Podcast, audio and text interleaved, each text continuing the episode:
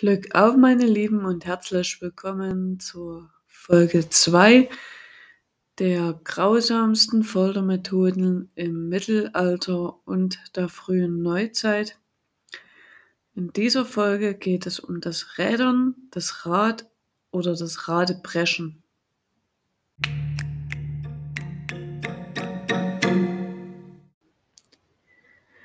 Wohl schon in der römischen Antike bekannt, erscheint diese Strafe erstmals in der Lex Salicia als Bestrafung für Unzucht mit der Herrin.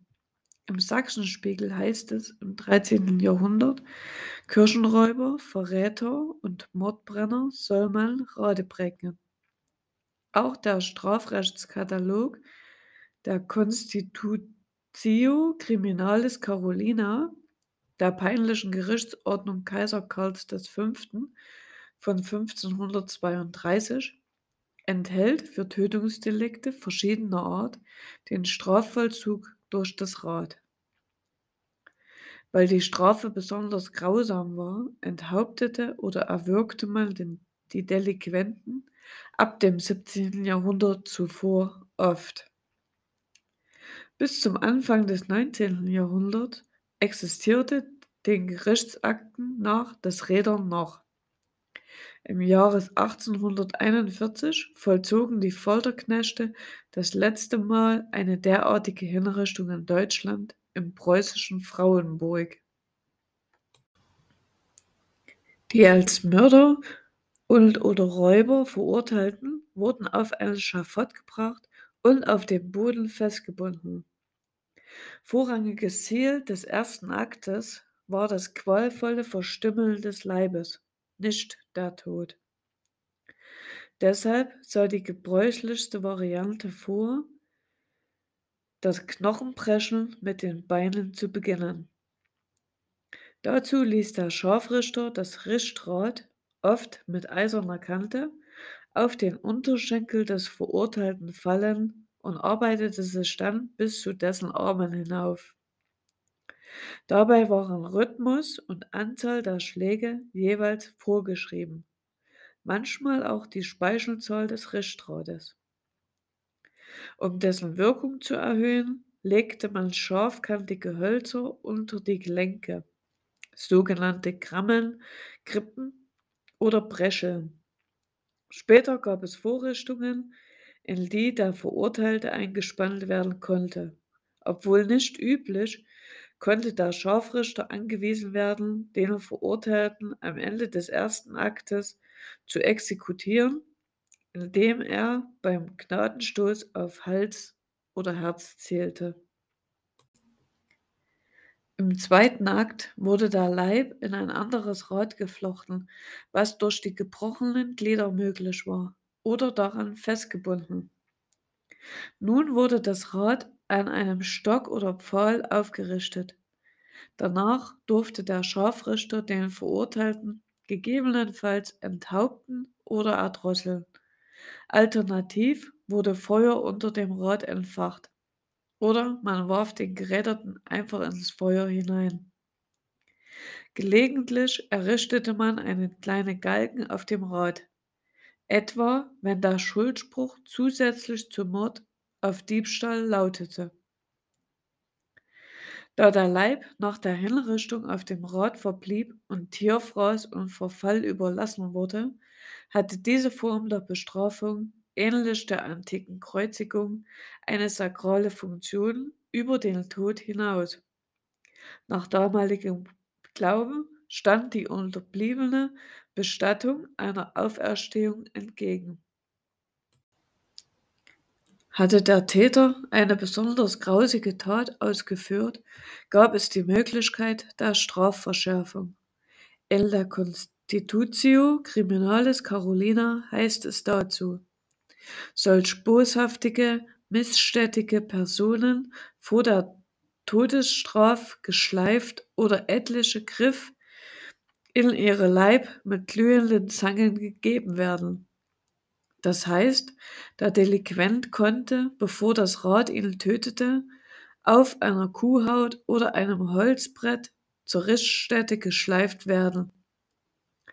Auf zeitgenössischen Abbildungen wird auch zum Teil der Schindlerkran dargestellt, auf dem der Scharfrichter den Verurteilten auf dem Weg zum Hochgericht mit glühenden Zangen zwickt. Nicht immer wurde die volle Grausamkeit des Räderns ausgeübt. Auch nach der Verurteilung zu dieser Strafe war es möglich und zu verschiedenen Zeiten und in einzelnen Gerichtsbezirken auch üblich, dass der Verurteilte dazu begnadigt wurde, dass er zunächst mittels einer schnell wirkenden Todesart hingerichtet wurde und das Rädern dann erst post mortem an seinem Körper vollstreckt wurde. In einigen Fällen wurde ein Delinquent auch direkt zu mehreren Hinrichtungsorten verurteilt. Der bayerische Hiesel, bürgerlich Matthias Klostermeier, wurde 1771 als Bandenführer zum Tode verurteilt. Er wurde zunächst erdrosselt, sein Körper dann gerädert, enthauptet und schließlich gevierteilt und die Körperteile in vier Städten, in deren Gebiet er geraubt hatte, öffentlich aufgesteckt.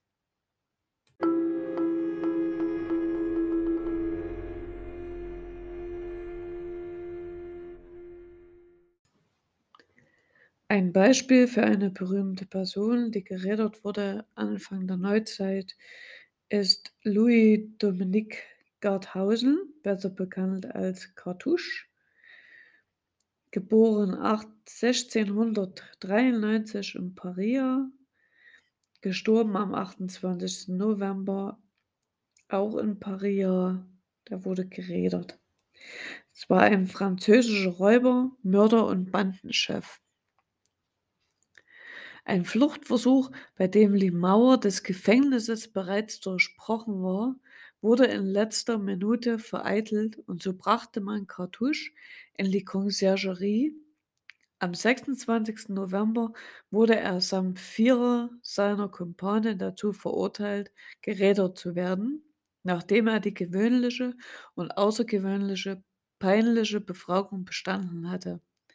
Diese fand am Morgen des 27. November statt.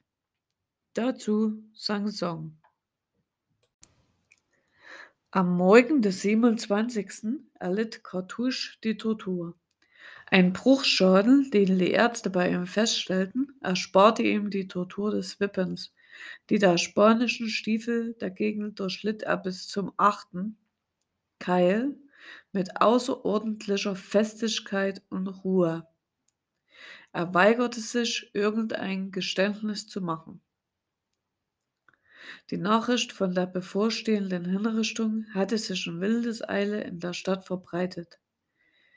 Die Place de Grève und die angrenzenden Straßen waren voller Menschen. Um vier Uhr nachmittags sollte der Scharfrichter Cartouche zur Richtstätte führen. Während des Transports bemerkte dieser, dass er offenbar der Einzige war, der zur Hinrichtung gebracht wurde. Der Henker erklärte ihm auf seine Nachfrage, es gebe keine weiteren Delinquenten, er sei allein.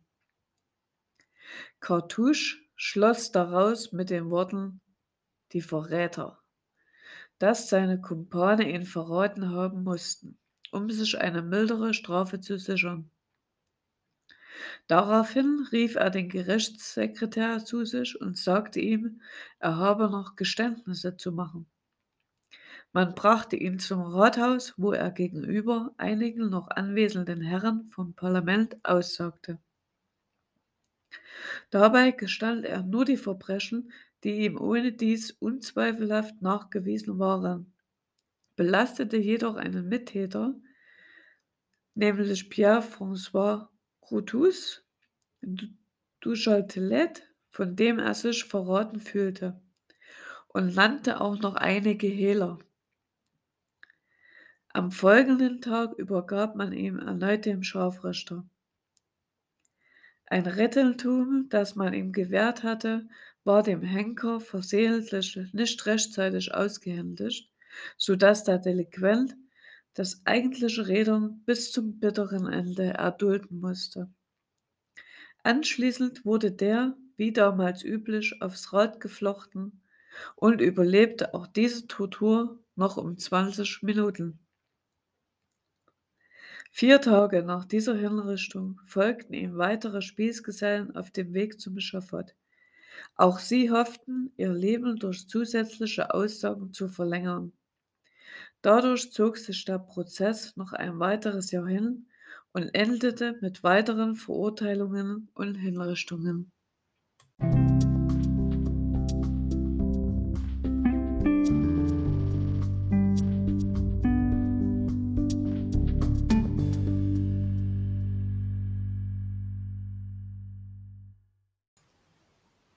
So, meine Lieben, jetzt hoffe ich, dass euch auch die Folge 2 gefallen hat.